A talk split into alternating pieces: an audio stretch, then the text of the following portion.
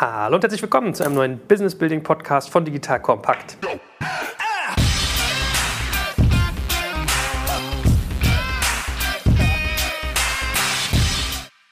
Mein Name ist Jörg Kaczmarek und heute geht es um Fehler von Startup-Unternehmern in späten Phasen. Das heißt, als Hörer nimmst du heute mit, was kannst du tun, wenn du eine Firma führst, dass die möglichst lange erfolgreich bleibt, dass du nicht in die gleichen Fallen trittst wie andere. Und wer könnte das besser wissen als unser guter Florian Heinemann, der ganz, ganz viele Unternehmen eng begleitet. Guten Morgen, lieber Florian. Moin, moin. Wie ist das so? Fehlerkultur, wie erlebst du das in deinem Portfolio? Du hast ja schon viel, viel gesehen. Gibt es da so wiederkehrende Pattern? Es teilt sich so ein bisschen. Also ich glaube, es gibt die Selbstreflektierten, die Selbstreflexion offen nach außen tragen. Also nach außen jetzt nicht unbedingt in die Öffentlichkeit, aber zumindest in ihren Investorenkreis oder zumindest einen Teil des Investorenkreises und das ist auch mit dem teilen. Das ist so das Lager, was mir so am liebsten ist. Also wir versuchen ja immer eine Zusammenarbeit zu etablieren, wo es darum geht, okay, du musst mir jetzt hier nichts vorspielen, wie irgendwelche Situationen sind, sondern wir sitzen gemeinsam in einem Boot und jetzt lass uns irgendwie die Probleme offen diskutieren und eben auch solche Themen. Das ist so das eine Lager, aber es gibt auch das andere Lager, was aus verschiedenen Motiven, die glaube ich berechtigter und unberechtigter sind, die Dinge mit sich selbst austrägt. Ja, oder nur mit anderen Gründern, die sie vermeintlich in der gleichen Situation vermuten und eben jetzt nicht mit ihren Investoren. Ne? Und ich glaube, das ist eher eine emotionale Thematik als jetzt eine rationale. Ich glaube, das sind so die beiden Lager und ich arbeite lieber mit dem Ersteren zusammen. Aber wenn die Firma erfolgreich ist, dann in Gottes Namen, dann kann es auch das zweite Lager sein. Ne? Viele Wege führen zum unternehmerischen Erfolg, wie auch viele Persönlichkeitseigenschaften. Deswegen bin ich auch kein großer Freund von diesen Studien. Das sind die drei Eigenschaften des erfolgreichen Unternehmers. Ich glaube, das ist ziemlicher Quatsch. Das ist eine Persönlichkeitseinstellungsfrage, ob man für solche Themen in eine offene Diskussion eintritt oder eben nicht.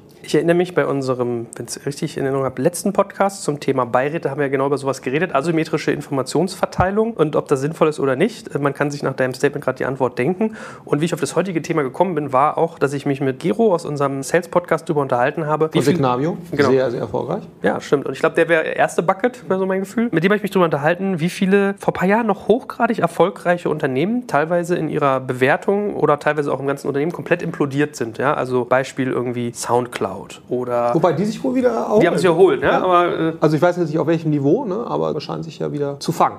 Aber war ja trotzdem so Phoenix aus der Asche hochgefeiert, runtergegangen, wieder hoch. Oder ein Auktionata. Da gibt es ja durchaus Beispiele. Lesara. Es mögen immer unterschiedliche Beispiele sein. Also ich glaube, bei Lesara war es so ein Giftcocktail. Bei Auktionata war es anscheinend auch ein bisschen merkwürdige Sachen, die da waren. Im Soundcloud-Fall hatten wir so Geschäftsmodell. Aber das fand ich als Aufhänger mal spannend, sich zu überlegen, wenn ich schon zwei, drei Schritte genommen habe, die schwere Frühphase, was kommen dann eigentlich für Fehlerwelten auf mich zu, vor denen mich jetzt an der Uni logischerweise niemand warnen kann? Lass uns doch da mal reintauchen. Was wären so typische Fehler, die du siehst, wenn man jetzt schon, sagen wir mal, die A- und B-Runde vielleicht genommen hat, das Geschäftsmodell ist gefunden, man ist eigentlich gesettelt. Was kommt dann auf einmal auf einen zu? Also ich glaube, ein sehr übliches Muster, was wir auch insbesondere bei deutschen Gründern beobachten, ne? also ich nicht wissenschaftlich fundiert jetzt großzahlig mit ein paar hundert, aber zumindest mal so mal die Sachen im Portfolio, die bei uns eine gewisse Traktion haben, wo man sagt, genau, die haben ein Businessmodell gefunden, da ist eigentlich klar, dass die groß werden könnten, ne? wenn man das jetzt gut exekutiert. Womit sich insbesondere deutsche Gründer schwer tun, ist sehr gute, Klammer auf, dann in der Regel auch sehr teure Leute wirklich auf die Payroll zu nehmen. Also da haben wir sehr häufig die Diskussion über jede einzelne Position. Klassiker ist der Head of Sales. Ne? Macht es Sinn, sich jetzt so ein Head of Sales für 300.000 Euro dahin zu stellen, der jetzt, was ich, dreimal so viel verdient wie der Gründer und also natürlich jetzt nur fix, ne? wenn das Unternehmen wirklich wertvoll ist, dann verdient der Gründer natürlich deutlich mehr. Aber ich glaube, da trifft man schon immer auf Widerstände. In den USA hast du das Gegenteil. Da werden dann häufig für sehr kleine Startups irgendwelche Top-Leute geholt für ein paar hunderttausend Dollar, die vielleicht für diese Größenordnung von Unternehmen nicht mehr die mentale und handwerkliche Ausstattung haben. Das ist, glaube ich, auch nicht das Richtige. Aber ich glaube, zu erkennen, die Mannschaft, die ich jetzt hier habe, skaliert die wirklich jetzt mit. Ne? Also so ein Beispiel ist jetzt irgendwie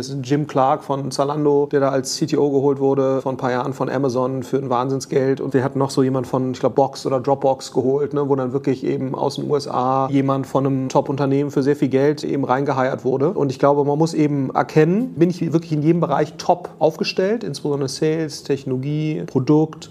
Und es gibt ja durchaus Leute, die wachsen mit. Ne? Also wenn du jetzt anguckst, so Wuga, die ja sehr erfolgreich waren, so wie ich das zumindest beobachtet habe, sehr stark mit Leuten, die sie irgendwie selbst entwickelt haben. Ne? Oder auch ein About You. Ich meine, das ist ja auch eine Jugendforschveranstaltung letztendlich und die auch sehr gut skaliert ist und auch letztendlich die Gründer von Zalando selbst. Das war ja auch so mit ungefähr deren erster Job. Und ich glaube, was halt wichtig ist, dass Gründer für sich erkennen, sind wir und ist die Mannschaft um uns herum skalierungsfähig oder nicht. Und da stellen wir zumindest in der Tendenz fest, da ist eine zu große Zurückhaltung da, dann wirklich in sehr, sehr gute Leute zu investieren. Und ich glaube, gerade wenn man merkt, man hat dieses Potenzial, Potenzial vor sich liegen, ist es total rational, dann insbesondere in Leute zu investieren, die eigentlich für diese Phase noch eine Spur zu groß sind oder zwei Spuren zu groß, weil die dann natürlich dazu beitragen, dass sich Unternehmen dann wirklich in diese Richtung entwickeln. Ne? Also ich glaube ja sehr stark an die Pfadabhängigkeit von Unternehmen auf Basis der Konfiguration, die diese Unternehmen haben. Und wenn halt die Konfiguration mittelmäßig ist oder gut ist, aber eben nicht Spitzenklasse ist, dann wird wahrscheinlich auch der Entwicklungspfad gut oder eben nur mittelmäßig sein und eben nicht Spitzenklasse. Und ich glaube, die Personalausstattung erste, zweite Ebene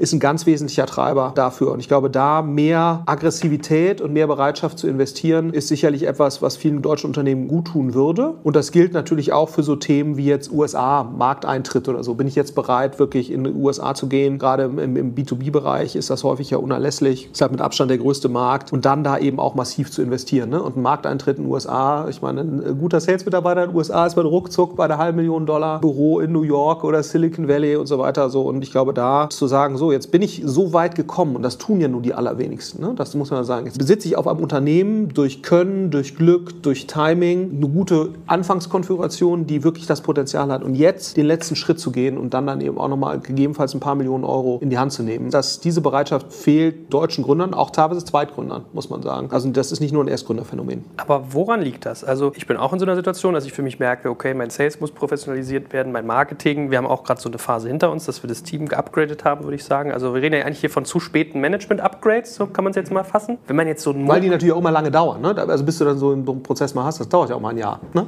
Also wenn man so ein Mokel ist wie ich, verstehe ich das ja noch, weil dann fehlt der Taler vielleicht, dann rechnet man noch härter gegen. Aber wenn ich irgendwie schon 20, 30, 40 Millionen Umsatz mache teilweise pro Jahr, dann habe ich ja Cash eigentlich da liegen. Was ist die Motivation, so etwas dann trotzdem nicht zu tun oder woran liegt das, dass man das nicht macht? Ich unterscheide immer sozusagen in die Perspektive, ist es gut genug oder ist es möglichst gut, so gut wie es geht. Und viele Menschen agieren halt intuitiv nach dem Prinzip, das geht schon so irgendwie. Aber nicht, ist das jetzt die optimalste, beste Lösung und haben auch für sich noch nicht so dieses Prinzip des Venture Capital, sage ich jetzt mal. Das ist ja immer, ich muss eigentlich die Chance auf den Outlier maximieren. Das ist eigentlich sozusagen meine Aufgabe als Venture Capital finanzierter Unternehmer. Sagen wir so, da kann man natürlich auch anders argumentieren. Ne? Also aus meiner Sicht ist das die Aufgabe, also aus Sicht des Investors. Ich habe aber natürlich auch ein Portfolio. Für mich ist es okay. Mein Risk-Taking auf die Einzelopportunität ist natürlich eine andere als die des Unternehmers. Das heißt, man kann sich sogar darüber streiten, ne, sozusagen, ob jetzt diese Vorgehensweise, etwas vorsichtiger zu sein, aus Sicht des Individuums jetzt immer die schlechtere ist. So wie wir jetzt gerade argumentieren, ne, ist natürlich eher so, wie kann ich die Chance erhöhen, dass dann ein Mega-Hit bei rauskommt. Aber damit erhöhe ich natürlich gleichzeitig auch das Risikoprofil der individuellen Opportunität. Was für mich jetzt als Investor, der ja hoffentlich mehrere solche Sachen im Portfolio hat, wenn nicht, hätte ich ja ein Problem, ist das okay ne, aus Sicht des Individuums. Und was du schon noch tendenziell hast, ist, dass einige dann eben sehen, wow, jetzt habe ich hier schon so viel und mein Anteil ist ja jetzt schon 20 Millionen wert oder was auch immer, natürlich nur auf dem Papier, aber dass dann schon so gewisse Ängste eintreten. Verlust und Sättigung. Genau. Deswegen kann, ist das zum Teil natürlich auch eine Investorenthematik und, und da merkst du ja auch, wie viele der schlauen, auch angloamerikanischen, aber auch so ein HPE oder sowas agieren, ne, also hier aus Holland die Growth-Investoren, dass sozusagen die Bereitschaft, Secondaries für die Gründer zu machen, deutlich zugenommen hat, in meiner Wahrnehmung. Also in den USA war das wahrscheinlich immer schon so, aber sag mal, das, was jetzt hier so in der europäischen Sphäre passiert, ne, ist ja genau das. Wieso mache ich das? Ich gebe dem schon mal 5 Millionen Euro, dem Gründer, damit er entspannt ist und im Prinzip bereit ist, die Risikokurve noch mal ein bisschen steiler zu stellen und dann eben auch wieder mehr in solche Leute zu investieren. Also insofern ist das auch nicht nur ein Gründerproblem, muss man eben sagen, sondern es ist zum Teil auch, das beobachte ich schon auch, ein Investorenproblem, die eben ein Problem damit haben, wenn da ein Gründer 2, 3, 4 Millionen Euro oder 5 Millionen Euro bei einer sehr guten Firma rausnimmt, wo ich halt immer sagen würde, jeder, der Familie hat, weiß, dass man sich mit 2 Millionen Euro nicht zur Ruhe setzen kann, zumindest nicht in Deutschland. Und das trägt zu einem gewissen Entspannungsgrad bei, ne, weil man halt irgendwie sowas hat wie ein Polster oder einen sehr wesentlichen Beitrag zu einer Altersvorsorge. Aber ich glaube, da könnten auch Investoren anders agieren zum Teil, indem sie einfach sagen würden, es ist völlig okay, wenn jemand dort 2, 3 Millionen Euro vom Tisch nimmt. Von mir ist auch 5. Und dann gibt man nochmal richtig Gas und investiert nochmal richtig in Leute. Ich habe mich mal mit einem der Investoren von Alando damals unterhalten, den äh, du garantiert auch kennst. Und äh, der hat mir auch erzählt, meine erste Sampa-Gründung, ne? also wer kann das heutzutage, wenn nicht die? Und er hat auch gesagt, der größte Fehler von ihnen damals war, denen keine Beruhigung zu geben. Man hätte denen 10 Millionen Euro rüberschieben müssen und sie animieren, das weiterzumachen. Dann hätte man es nicht für 50 Millionen D-Mark damals irgendwie verkauft. Das war 80, aber egal. Ja, es, war auf jeden Fall, es war auf jeden ja. Fall unter Potenzial. sagt ja Kollege Samwer heutzutage auch, der größte Fehler seiner Unternehmerkarriere, das zu früh verkauft Genau. zu haben. Also ne? eBay war schon mit das beste Geschäftsmodell, die es bisher gemacht haben. Ist ja auch bis heute, ne? trotz vieler wahrscheinlich relativ klar erkennbarer Managementfehler, verdienen die ja echt richtig viel Geld immer noch. Ne? Also eBay. In der Tat. Gut, letzte Frage zu dem Fehler. Gibt es irgendwie Indikatoren, an denen du sozusagen erkennst, oder ist ein Team unterqualitativ auf äh, Mitarbeiterebene unterwegs? Ja, sagen wir so, man sieht es im Ambitionsniveau, finde ich, des Hirings. Ne? Also du hast so häufig auch bei uns so die angloamerikanischeren Sachen oder wo du dann auch, was ich, Creandum im CapTable hast oder Excel oder so. Für solche Positionen wird dann Diversa an den Start gebracht. Ne? Also Diversa ist so eine Egon Zehnder aus New York, Silicon Valley, wo dann halt so ein Headhunting-Prozess 100.000 Dollar kostet. Das ist da völlig akzeptiert, um dann irgendwie einen Head of Sales oder irgendwas zu holen. Und hier hast du dann eben häufig so die Leute, die sagen, ja, wir suchen dann lieber erstmal so ein bisschen selbst. Es wird einfach so diese ganze Ambitionsklasse in der Ausschreibung, welche Erfahrungshintergrund wird gesucht, welche Gehaltsklasse suchen wir. Ne? So, da merkst du einfach, ist eher die Denke, was ist gut genug und nicht die Denke, was ist jetzt möglichst gut, um quasi das Potenzial zu heben. Also das ist für einen schon so ein Indikator. Und wenn Ihnen einer sagt, lass uns erstmal eine Position, dann gucken wir mal so die nächste, das sind so Indikatoren, wo du eigentlich, muss man ja sagen, die Gründer, die merken, oh shit, ich sitze jetzt hier auf was Gutem, Maximierung des Potenzials, die müssten eigentlich sagen, okay, wir haben jetzt hier echt eine Opportunität, wir müssen jetzt eigentlich einen geilen Head of Product, geilen Head of BI, geilen Head of Sales und dann eigentlich schon mal gucken, USA, wie kriegen wir da irgendwie einen Ansatz hin ne? und dann, wo kriege ich jetzt die Kohle dafür her? Und da teilen sich die Lager schon in zwei Gruppen, muss man sagen. Wie ist mit dem Thema Kultur insgesamt? Wäre, glaube ich, ein guter Punkt, Ja. mal rüber zu robben. Ich sehe ja gerne auch mal Firmen, wenn die ein bisschen gewachsen sind, die dann anfangen, so ihre Werte irgendwie an die Wände zu schreiben, ja, oder ihren Key Purpose oder Ja. als Claim vielleicht sogar unter ihrem Logo sowas setzen. Ja. Ist so Kultur, Leadership, also auf der Mitarbeiterebene eine Vision vorzuleben, auch so ein Faktor, der in der späteren Phase zunimmt? Ja, also ich glaube am Anfang, wenn man so loslegt im Startup, dann ist ja Hiring die Haupt-HR-Aufgabe. Und da reden wir jetzt nicht nur so von so den frühen Rocket, Groupon oder Wimdu oder so, oder ganz schnell ganz viele Leute irgendwie rangeholt werden müssen, sondern das ist ja auch in einem normalen Startup jetzt unter die heutigen Bedingungen immer noch so, dass dann eher auf solche Themen geachtet wird. Und ich glaube, irgendwann sollte halt der Fokus shiften im HR-Bereich auf eine Systematisierung, Professionalisierung in, in verschiedenen Dimensionen. Sicherlich ein Bereich ist dieser ganze Bereich Kultur, wo es darum geht, was ist unsere Vision, was ist unsere Mission, gibt es irgendeine Art von Purpose, den wir uns sinnvoll geben können, ohne dass es irgendwie Quatsch ist, was sind unsere Values. Und ich glaube, das kann man auch zu Beginn gar nicht so richtig, weil ich glaube, das muss sich ja auch authentisch, organisch so ein Stück weit entwickeln. Ne? Und dazu ist natürlich auch wichtig, dass eine Organisation nicht zu große Fluktuation hat, um überhaupt so diese Themen zu entwickeln. Aber ich glaube, da eine Explizierung von solchen Themen zu fördern und herbeizuführen, das ist eine absolute Kernmanagement- und Gründeraufgabe, weil ich glaube, dass nur wenn man sozusagen diesen, ich sag mal, philosophischen Überbau hat einerseits, ich glaube, das zeichnet eigentlich alle tollen Firmen aus ne, dass sie das irgendwann anfangen zu entwickeln. Und ich glaube, man kann es nicht zwingen, man kann nicht von Tag eins sowas haben, das ist, glaube ich, sehr schwer oder wäre nicht authentisch, aber ich glaube, das zu fördern, das zu entwickeln, wenn man merkt, okay, wir haben jetzt hier was gefunden, wir haben ein Kernteam, wir haben Kernkulturträger oder die das Potenzial dazu haben und dann anzufangen, das zu entwickeln, das ist, glaube ich, total wichtig. Neben diesem Thema Kultur, Werte und so weiter ist sicherlich auch das Thema Professionalisierung, Personalentwicklung. Ne? Also gibt es Karrierepfade, gibt es nachvollziehbare Gehaltsberechnungen, gibt es Karrierestufen, gibt es irgendeine Form von institutionalisierter Weiterbildung für Mitarbeiter. Ne? Ich glaube, so dieses ganze Thema, das ist nicht nur ein Millennial-Thema, sondern das ist auch einfach ein Professionalitäts- und Respekt und natürlich auch Investment in IP, ne? also das Wissen der Mitarbeiter. Das ist auch etwas, wo man häufig bei Startups zu geringes Investment sieht. Auch in so Themen wie Leadership-Trainings, Feedback-Prozesse, mit Coaches zu arbeiten. Also wir empfehlen auch wirklich jedem ab einem gewissen Grad, nicht nur dann mit Coaches zu arbeiten, wenn es Probleme gibt, sondern eigentlich in einem Top-Management, idealerweise auch zweite Ebene, proaktiv und präventiv. Und ich glaube, das ist auch Investment, was einige deutsche Firmen sich schwer tun, das zu gehen. Und ich will jetzt da keine Prozentsätze in den Raum stellen, ne? aber ich glaube, wenn man ein gutes, skalierbares, digitales Geschäftsmodell gefunden hat, ist es eigentlich schwer, in solche Themen über zu investieren. Und ich glaube, da tun sich viele noch schwer mit, das zu tun. Vernünftiges Büro, ne? so, also muss man jetzt vielleicht direkt wie Soundcloud da ohne existentes Geschäftsmodell direkt in das geilste Büro investieren? I don't know. Ne? Ich meine, es ist immer so eine Chicken-and-Egg-Frage im Sinne von, bringt dann so ein Investment, führt das dazu, dass quasi die Chance auf eine exponentielle Entwicklung steigt? Das kann man ja durchaus argumentieren. Ne? Also insofern würde ich gar nicht drüber lustig machen.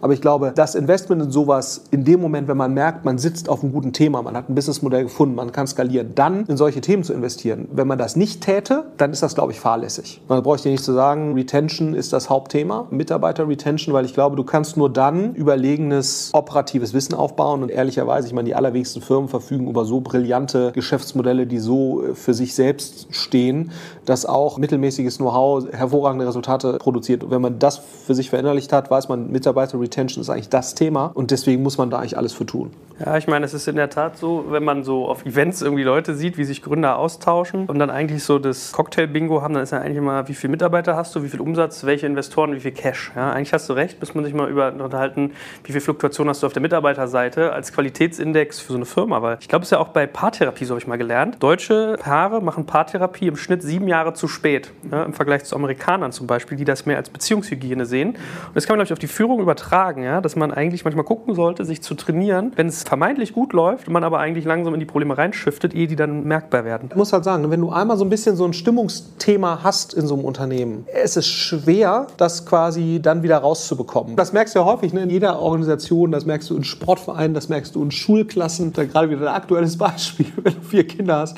Eigentlich in jedem sozialen System entstehen ja Stimmungen. Und da hast du auch eine Fahrtabhängigkeit. Und wenn die sich einmal sozusagen in einem gewissen Emotionalitätspfad bewegen, dann kommst du da relativ schwer von runter. Der Coachingaufwand oder der Therapieaufwand ist viel größer. So, deswegen da, glaube ich, proaktiv und präventiv zu arbeiten, ist sehr relevant. Also das wäre für mich ein ganz, ganz wesentliches Thema. Fällt jetzt im weitesten Sinne unter HR Organization Building. Das ist zum Teil Gründeraufgabe, aber man braucht natürlich auch Leute, die einfach das alles mit Leben füllen. Das heißt, HR muss sich dann weiterentwickeln. Ne? Und dann ist auch immer die Frage, sind die Leute, die am Anfang HR gemacht haben, mit einem starken Recruiting-Fokus, sind das dann eigentlich noch die richtigen oder muss man da nicht noch Leute daneben stellen oder drüber stellen, die sozusagen so dieses Gesamtkulturthema einfordern und managen. Und ich glaube, da kann man kaum zu viel machen. Also man denkt ja dann teilweise auch, ich bin auch eher so ein Typ, der dann immer so denkt, boah, ist das jetzt nicht so ein bisschen too much? Die Leute werden das, was wir machen und die Substanz dessen schon erkennen und das wertschätzen so. Aber ich glaube, das muss ich auch rational anerkennen. Da kann man, glaube ich, nicht genug tun. Aber ich glaube, das, was du sagst, wenn da einmal der Herr der Fliegen eingesetzt hat, hast du da deinen Schmerz. Ich wurde auch im Gespräch noch darauf hingewiesen, ich weiß nicht, ob die Zahlen stimmen. Ich habe es nicht verifiziert, ja, aber er sagte mir, er hat sich mal so Mitarbeiterbewertungen angeguckt in Berlin, was sind die beliebtesten Arbeitsplätze und die Sub 3, also die untersten drei, waren dann so Geschichten wie Auto One N26, Get Your Guide. Okay. Und das sind so die Buden, ich jetzt nicht gedacht. Echt, ja, ja. Die, die abgefeiert werden und so deutschen Unicorns und was weiß ich nicht was, wo du denkst, das kann ja eigentlich nicht sein. Das müsste ja eigentlich genau umgekehrt sein.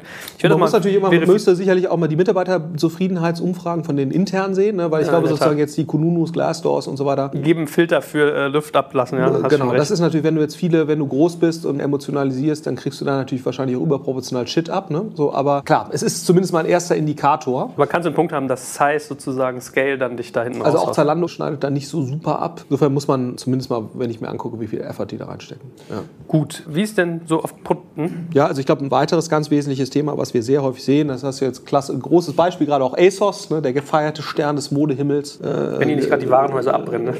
genau.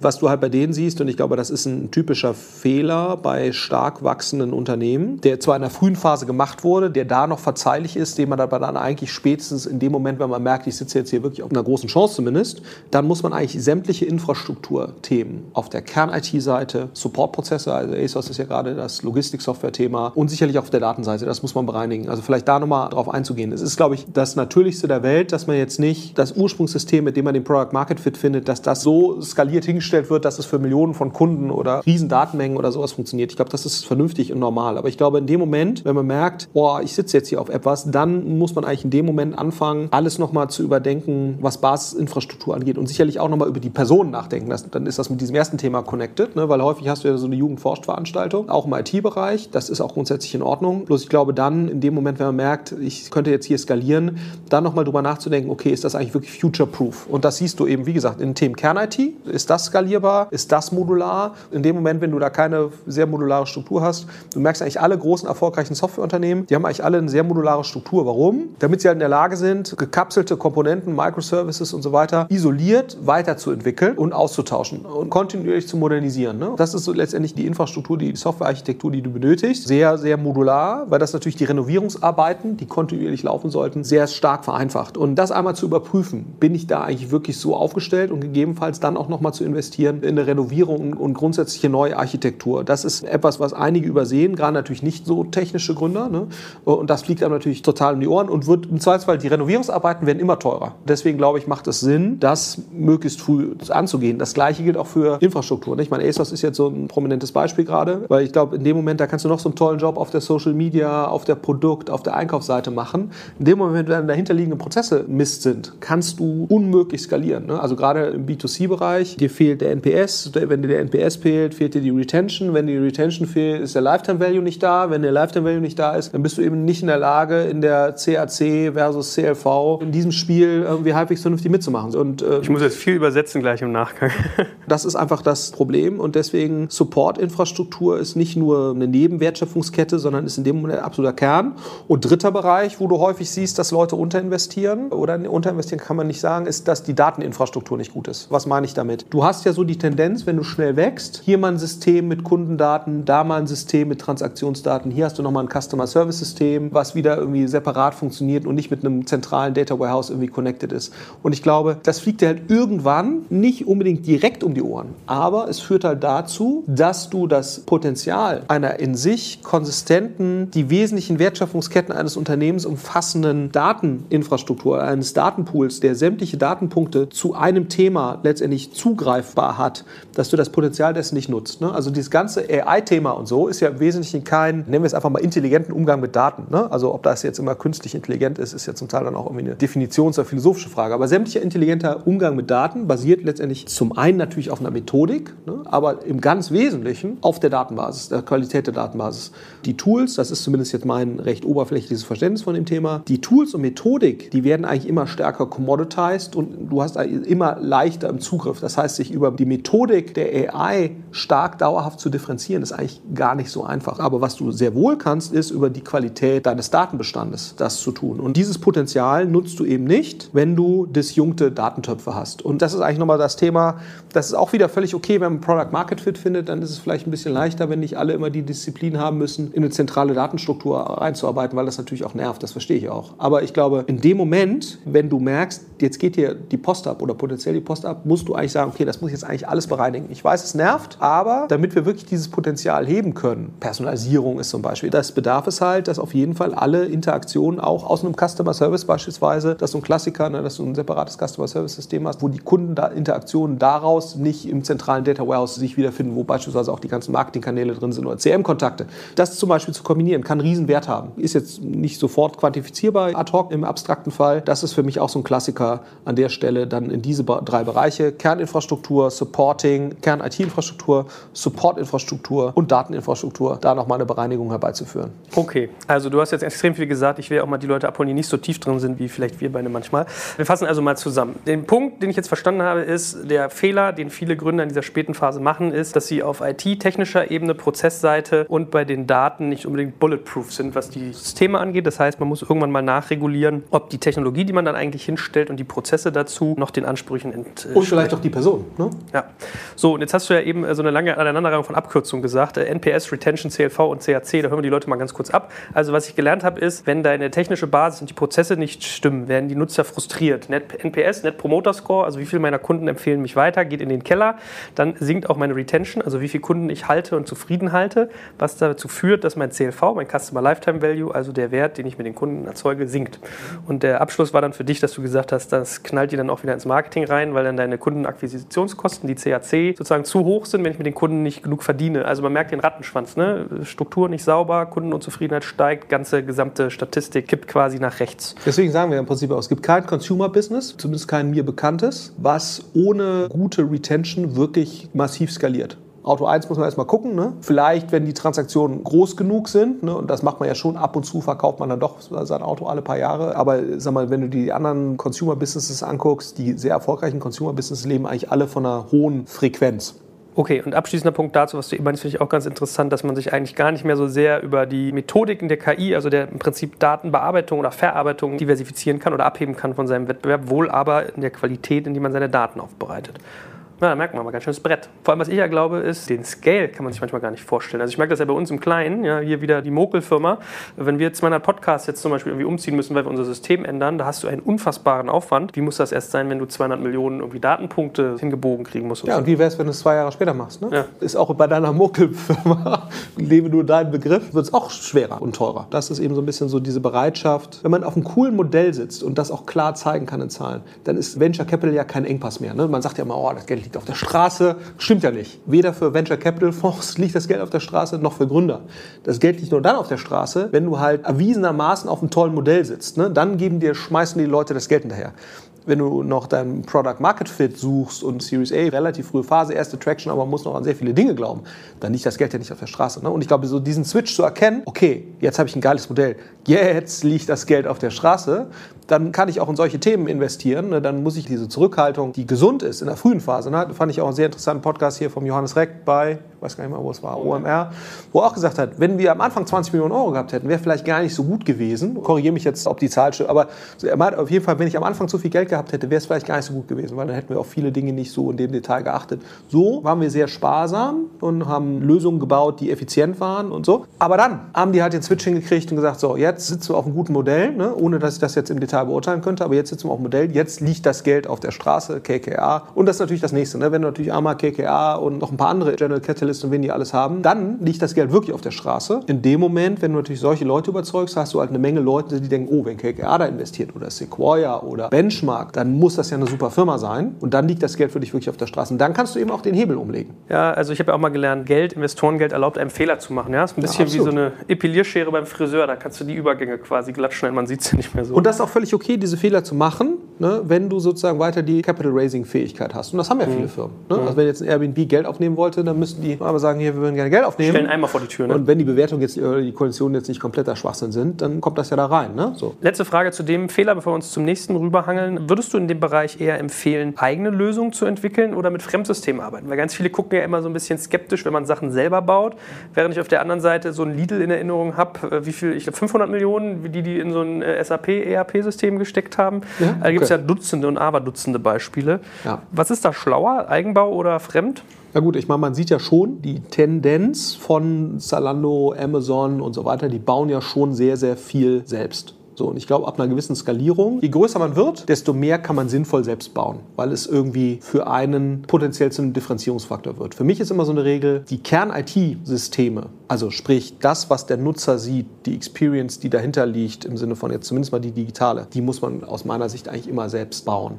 Muss man jetzt als E-Commercer ein Lagerverwaltungssystem unbedingt selbst bauen? Wenn ich Zalando bin, ja, wahrscheinlich schon, weil ich irgendwann die Vision habe, diesen Service auch Dritten anzubieten. Also ich glaube, in dem Moment, wenn deine Vision ist, das soll mal Teil meiner Wertschöpfung werden, die ich auch gegebenenfalls Dritten anbiete. Also, und das ist natürlich bei Amazon, gilt das ja eigentlich für alles. Ne? Da hat Jeff Bezos ja, keine Ahnung, mal irgendwann mal ausgegeben. Alles, was hier irgendwie entwickelt wird, muss so entwickelt werden, dass im Prinzip wir das mal irgendwann als Service an Dritte verkaufen können. Wenn das deine Philosophie ist, dann musst du alles selbst machen. Das musst du dir aber natürlich auch leisten können. Die Eier muss man eben auch erstmal haben, zu sagen, hey, weil das natürlich natürlich im Zweifelsfall alles massiv Geld kostet. Also die Frage ist ja zum Beispiel immer bei so Tracking-Systemen, sollte man jetzt sowas wie ein Tracking-System selbst entwickeln? Google Analytics hat wahrscheinlich ein paar hundert Entwickler. Sprich, wenn du da mithalten willst, müsstest du eigentlich mit ähnlichen Waffen agieren, weil die Chance, dass jetzt deine Entwickler im Schnitt relevant schlauer sind als die Kollegen, die Google da draufsetzt, kann man sich jetzt drüber streiten, wie hoch die ist.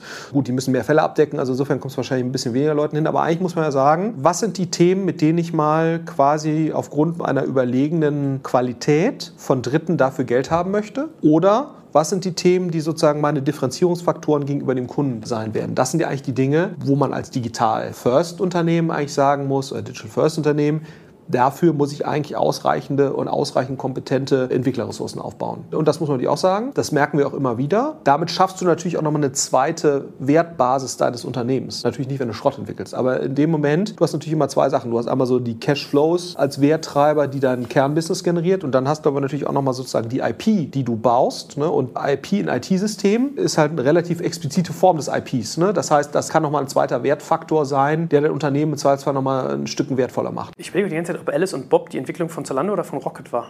Das von Rocket. Rocket, Shopping-System. Aber ist ja vielleicht ein guter äh, vierter Fehler sozusagen. Gucken viele ältere Firmen zu spät darauf, was neue Standbeine sein könnten für sie oder sollte man eher fokussieren? Was ist da eher dann ist eine interessante Frage, weil ich glaube, was ja Fakt ist, dass die meisten sehr großen digitalen Unternehmen sind Multiproduktunternehmen. Netflix vielleicht nicht unbedingt, verkaufen glaube ich eigentlich nur Abos. So, aber ich glaube, wenn du die meisten 10 Milliarden plus Unternehmen dir anguckst, haben die alle mehrere Revenue Streams.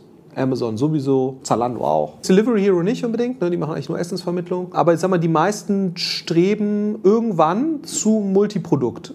So, und ich glaube, es hängt so ein bisschen davon ab. Wenn du jetzt sowas machst wie Delivery Hero und du hast ein Marktplatzmodell. Und Marktplatzmodelle sind an sich natürlich extrem resilient. Ne? Das heißt, also die sind schon sehr sicher gegen Disruption. Also, dass jetzt sozusagen jemand die Takeaway Group in Deutschland von der Food Delivery, vielleicht Uber, vielleicht Amazon, ja, also insofern selbst die. Ne? So, aber ich glaube, dass du, wenn du einmal Marktführer bist oder sehr groß bist und dominierend bist, hast du eigentlich eine relativ gute Resilienz in deinem Geschäftsmodell. Und ich glaube, davon hängt es im Wesentlichen ab. Man muss, glaube ich, sehr ehrlich sein, was die Resilienz des eigenen Geschäftsmodells angeht. Und ich glaube, die überschätzt man tendenziell. Wenn man guckt, so ein About You, sehr beeindruckend, wie schnell die angefangen haben, die Plattformstrategie zu leben. Ne? Da ist natürlich auch Amazon ist natürlich sozusagen die ultimative Verfechter der Plattformstrategie und weil die ja zumindest mal arrondierend in ähnlichen Segmenten da irgendwie im Wettbewerb stehen, ist wahrscheinlich ein About You, wird auch schneller dahin gepusht, zu sagen, okay, wir müssen Retail Media aufbauen, wir machen ein Software-Business. Es gibt Marketplace, wir bieten für Marken Services an, die bei uns verkaufen, aber wir machen eben für die auch andere Themen wie Logistik und so weiter.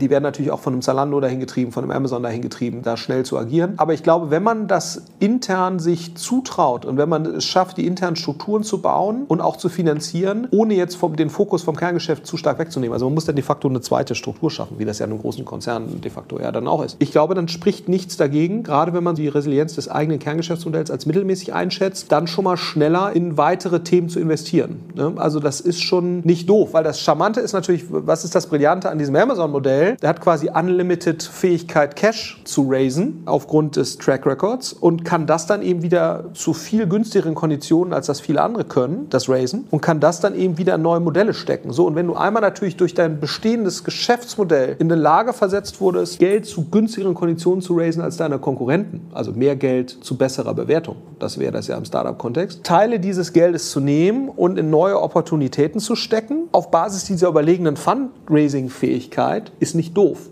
Aber man muss, wie gesagt, dann eben ausreichende Strukturen schaffen dafür. Insofern, die Frage ist, was ist der richtige Zeitpunkt? Ich bin da tendenziell wahrscheinlich eher vorsichtiger. Ja? Also ich war auch bei About You, da war ich so, da bin ich ja im Beirat. Und dann, ich fand das Ticken zu früh, weil ich so dachte, boah, da ist noch so viel, liegen noch vor einem. Aber jetzt laufen die Sachen alle gut. Ne? So, also ich glaube, das hängt im Wesentlichen von der Exekutions- und Managementfähigkeit des Gründerteams ab. Weil ich glaube, irgendwann muss man in der Regel diversifizieren, weil die allerwenigsten Modelle sind so resilient, dass sie dessen nicht bedürfen. Und jede Opportunität Funktionalität braucht ja Jahre, bis sie entwickelt werden kann. Ich meine, du siehst es bei den ganz Großen, ne? alle von denen. Also stell dir vor, Facebook hätte jetzt nicht in Instagram und WhatsApp und Oculus und was auch immer noch investiert. Ne? So, also Facebook alleine, klar, die haben immer noch Wahnsinns-Reach und so weiter. Ne? Aber ich glaube, sozusagen der Kapitalmarkt würde sicherlich Facebook ganz anders bewerten, wenn jetzt die Akquisitionen, die die getätigt haben, wenn die die nicht getätigt hätten. Wie gesagt, sich mit Facebook zu vergleichen. Ne? Aber ich glaube trotzdem, so das Learning daraus ist ja schon, irgendwann werde ich wahrscheinlich ein Multiproduktunternehmen sein, sein müssen, um groß und relevant zu sein und eine gute Fortführungsprognose zu haben. Das ist, glaube ich, Fakt. Und dann ist eben die Frage, wenn das der Zielzustand ist, wann ist der richtige Zeitpunkt, den Pfad dahin zu beschreiten? Und das kannst du, glaube ich, nur im Einzelfall sagen. Aber tendenziell denken da Leute wahrscheinlich zu spät dran.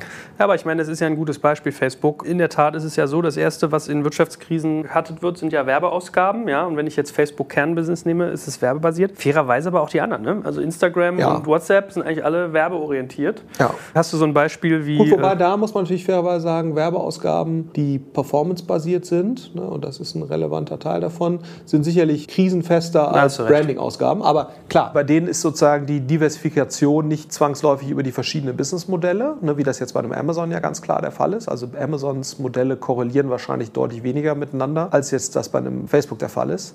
Da ist es eben eher sozusagen der Reichweiten-Hedge oder Traction-Hedge zwischen den verschiedenen Produkten, Messenger, Instagram, gegebenenfalls dann irgendwann noch deutlich stärker Oculus. Ne, gut, da, da kommen sie dann so in dieses Hardware-Sales-Thema dann irgendwann, wobei ich gar nicht weiß, sozusagen, wie relevant relevant an Hardware-Sales da sein wird. Ich meine, da schaffst du ja eher neue Marktplätze. Ne? Hardware-Sales ist ja dann eher der Hebel zum Marktplatz für virtuelle Inhalte, also VR-Sachen. Ja.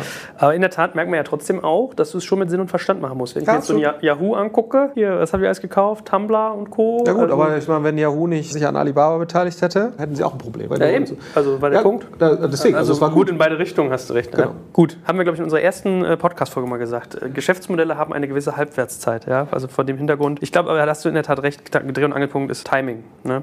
Ja, Resilienz des eigenen Geschäftsmodells, was dann wiederum treibt, wie schnell muss ich das angehen. Und wie kannst du steuerungstechnisch, und da sind wir vielleicht beim nächsten, vielleicht in Richtung Governance mal zu überlegen, bei Fehlern, wie schnell kannst du das abbilden, dass du das gemanagt kriegst, drei, vier, fünf Modelle parallel zu fahren. Mhm.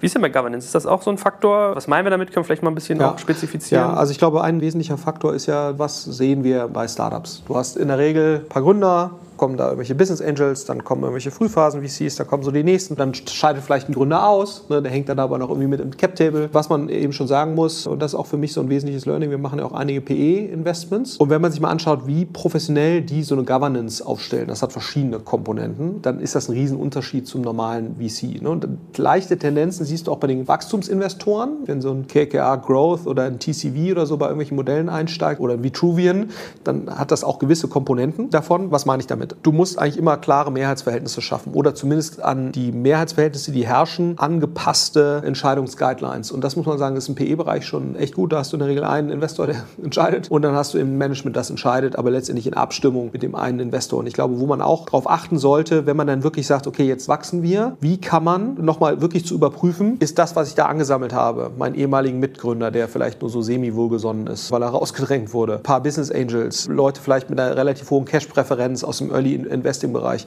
dass man sagt, okay, wie kann ich das alles einmal bereinigen, das wirklich einmal konsequent zu tun, weil ich glaube, das erhöht die Handlungsfähigkeit nach hinten raus enorm. Das ist für mich so ein Aspekt dessen. Ein weiterer Aspekt dessen ist sicherlich auch nochmal, hatten wir eine ganze Folge zu, das ganze Thema Beirat da nochmal wirklich zu schauen, gibt es eine professionelle Beirats-, Aufsichtsrats-, was auch immer, je nachdem, welche rechtliche Form man hat, Struktur. Das diszipliniert enorm. Das nervt natürlich auch, Themen immer wieder aufbereiten zu müssen. Also wenn ich diese Private Equity Beiratssitzung sehe, da werden da 100 Seiten Präsentationen präsentiert und so weiter. Ist natürlich auch für Management anstrengend, aber ich glaube, es führt zu einer deutlichen Professionalisierung von vielen Dingen und dazu, dass man immer wieder gezwungen wird, Gedanken zu explizieren, auch als Management und zu diskutieren. Und das ist vielleicht dann nicht immer in der Situation, Situation so mehrwertig in der Diskussion, die man in so einem Beirat hat. Das hängt natürlich sehr stark von der Zusammensetzung des Beirats ab. Aber ich glaube, alleine als Management gezwungen zu werden und zu sagen, was ist eigentlich jetzt mein Plan die nächsten drei Jahre auf der Produktseite, auf der Businessmodellseite, auf der Cash-Seite, das einmal explizieren zu müssen und durchdenken zu müssen und auf Papier bringen zu müssen. Das ist auch wieder Jeff Bezos, der hat ja eingeführt bei Amazon angeblich, also ich habe ja nie bei Amazon gearbeitet, aber es hört man ja immer so.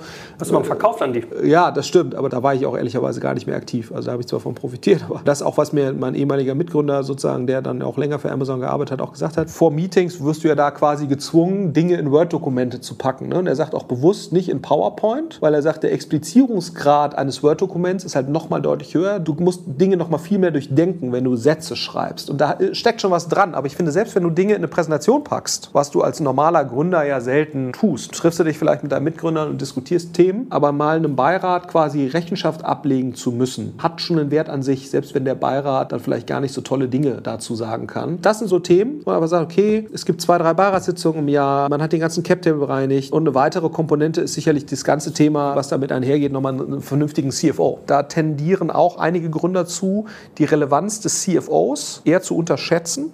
Da würde ich sogar in der frühen Phase sagen, kann ich nachvollziehen, ne? weil ob du da jetzt deinen Cash richtig forecastest und so, ist vielleicht relevant, ob jetzt nächsten Monat Cash aus ist oder erst drei. Da ist da noch kein so ein großer Werthebel. Da ist eher das Risiko zu verhindern, dass du scheiterst. Aber der CFO hat in der frühen Phase für das Finden des Product Market Fits häufig keinen wahnsinnig hohen Wertbeitrag. Aber der Wertbeitrag steigt natürlich massiv, wenn Dinge größer werden, du mehr Geld bewegst. Das ist auch wieder PE, was ich da gelernt habe, wie groß der Werthebel einer richtigen Finanzierungsstruktur ist. Der dann sozusagen mit dem Business an sich nur am Rande was zu tun hat, weil er sozusagen da reinfeedet in das Business oder Resultat auch ein Stück weit ist des Businesses. Aber alleine, was eine richtige Finanzierungsstruktur an Werthebel haben kann. Und das sind natürlich alles so Themen, die kann nur ein vernünftiger CFO erkennen, Fremdkapitalkosten zu minimieren oder generell Kapitalkosten zu minimieren, vernünftiges Cashflow Forecasting zu machen, alleine Rechnungsprozesse zu optimieren, mit Suppliern vernünftige Terms zu verhandeln. Also das sind so Themen, wo jetzt so ein Zalando oder sowas einen riesen Werthebel für sich rausholt, an den Themen zu arbeiten. Einkaufskonditionen, äh, ja. Einkaufskonditionen, so, das sind alles keine schönen Themen ne? und da hat auch nichts mit Produkt und Eleganz und Technologie per se jetzt mal im Kern zu tun. Aber ich glaube, das sind auch so Themen, wo man einfach merkt, okay, da ist sicherlich nochmal eine weitere Komponente von Dingen, wo Gründer zumindest zum Teil zu spät darauf achten. Also eher Technokratie als Technologie. Absolut, ne? aber ein strukturell gutes Fundament in diesen Themen gibt einem halt die Freiheit, dann auch kreativere Themen zu machen. Ne? Und ich glaube, das ist ein ganz wesentlicher Punkt. Gut, wir fassen mal zusammen. Also wir hatten als fünf wesentliche Fehler einen zu späten Management-Upgrade vorzunehmen. Auf der HR-Seite die Kultur, die Mitarbeiterentwicklung und das Leadership nicht sauber zu haben. Dann haben wir ein bisschen ausführlicher darüber geredet, dass die technischen, prozessualen und datenbasierten Systeme irgendwann mal überholt werden müssen, dass man die sozusagen äh, kugelsicher hält. Dann eben das Thema Governance, also wie steuere ich eine Firma und wie kann ich in die Details reingehen. Und wir haben darüber geredet, wann sollte man produktseitig eigentlich erwägen, sich auszubauen. So. Oder Businessmodellseitig, ja. Genau. Was wir jetzt gar nicht durch hatten, war irgendwie sowas wie Cash. Also werden Cash-Themen nach hinten raus irgendwie gar nicht mehr so problematisch, fehleranfällig, dass man sagt, äh, unterfinanziert sein oder irgendwie zu spät an Finanzierung denken und solche Geschichten? Wenn du einmal in diesem Stadium bist, was wir gerade beschrieben haben, liegt das Geld ja wirklich auf der Straße. Also sei denn, du stellst es jetzt wirklich relativ beschissen nach. Mhm. Insofern kann man natürlich höchstens sagen, man nutzt diese überlegene Fundraising-Fähigkeit nicht aus, um an den anderen Themen zu arbeiten. Weil ich glaube, das ist so für mich dann eigentlich der einzige Fehler, den man da machen kann. Also man raised zu wenig Geld und ist zu konservativ, weil man eben wirklich auf so einer Opportunität jetzt sitzt, die man sehr stark skalieren könnte, wenn man eben an den anderen Themen arbeitet. Ich glaube, das wäre für mich so der Kernfehler, den man da eigentlich machen könnte. Dann äh, hoffe ich, dass jetzt uns der eine oder andere. Es gibt aber sicherlich noch viele andere Fehler. Also ja, ja. Ich wollte gerade sagen, das ist aber ganz wichtig. Wir hatten, glaube ich, auch vor kurzem, müssen wir auch noch darauf eingehen, kriegen ab und zu dann irgendwelche Kommentare, wir hätten noch das vergessen, das vergessen. So, ja, klar. Ich glaube, das ist nur ganz wichtig. Keiner von uns erhebt hier den Anspruch auf wissenschaftliche Vollständigkeit und Miesiness schon so ein bisschen. Ne? Also, wie sagen die McKinsey, die sagen immer Misi. Aber jetzt, äh, wir erheben, glaube ich, keinen Anspruch auf Vollständigkeit. Trotzdem hoffen wir, dass die Inhalte relevant sind. Genau, ich wollte Leute einladen. Was heißt denn Misi? Das haben wir noch nicht gehört. Misi, das ist so McKinsey-Speak für in sich konsistent und logisch. Also wenn du jetzt zum Beispiel eine Bullet Point Auflistung hättest, dann müssten eigentlich die Bullet Points alle auf der gleichen logischen Ebene sich befinden. Also alle entlang der gleichen Dimension. Was ich, du hast vier Farben und dann hast du eine Zahl, dann ist das nicht Misi. Wenn da viermal eine Farbe ist und einmal eine Zahl, dann ist das inkonsistent. Und das würde bei einem lange trainierten Beratungspartner große Schmerzen auslösen. Ja, aber nachvollziehbar, dass man in der Beratung Misi sagt und nicht konsistent. Also hey. also ich glaube, vielleicht ist Misi auch noch ein bisschen mehr. Ich habe ja nur Praktikum gemacht mal in so einer Beratung. Reicht auch. Es war 96. Insofern ist da vielleicht auch ein bisschen was verloren gegangen. Ja, ja. deswegen machst du auch Business Building und nicht Business Beratung ja. sozusagen. Ja, finde ich besser. In diesem Sinne danke ich dir ganz herzlich wie immer. Freue mich, wenn Leute uns noch Feedback geben, was für Fehler wir noch vergessen haben, mit uns in Diskussionen gehen und freue mich aufs nächste Mal mit dir. Einen kleinen Veranstaltungshinweis würde ich gerne noch absetzen, wenn bitte. ich da, wenn ich darf. Dass ich das noch erlebe, ja, ja, ja, ja, In eigener Sache. Bestimmt ein Excellence Day kommt jetzt, oder? Excellence Day. Ja, es ist wichtig, dass ich jetzt diesen Veranstaltungshinweis richtig abgebe. Nicht Misi, aber richtig. Am 27.09. machen wir nämlich die Project A Knowledge Conference, die wir auch nach außen öffnen. Das war früher mal unser interner Portfolio Wissensaustausch und den machen wir jetzt seit letztes Jahr haben wir das erstmal geöffnet mit 450 Leuten. Dieses Jahr 900 Leuten werden wir das öffnen für die Außenwelt. Es gibt 30 Vorträge, also zu sehr operativen Themen. Hälfte technisch, Hälfte nicht technisch. Ungefähr Hälfte Speaker von uns und Hälfte von außen. Also kommen auch Mirko Kasper von Mr. Specs, Kollege von CMO kommt von HelloFresh Fresh, Julia Bösch wird dabei sein. Also wir haben tolle Speaker, auch aus dem technischen Bereich. Kein Eintritt. Ne, man muss sich also nur bewerben und quasi für würdig befunden werden. Wir haben ein bisschen begrenzte Kapazität, werden unterstützt dankenswerterweise von Microsoft, von Henkel, von SMP, hier den Anwälten unseres Vertrauens, die du auch kennst. Ja, SMP macht auch gute Events. Ja, SMP macht auch gute Events. Deswegen haben sie sich ja wahrscheinlich auch uns dann angeschlossen. Also insofern würde ich mich freuen, wenn ihr euch da bewerbt. Infos findet ihr bei uns auf der Website. Das kann ich unterstützen. In diesem Sinne. Joel kommt vielleicht auch. Du bist ja? auf jeden Fall eingeladen. Ja, ich wollte ich wollte mich schon mit dir meckern, dass du mich nicht mal. du wirst verwürdigt befunden. Sehr gut. Vielen Dank.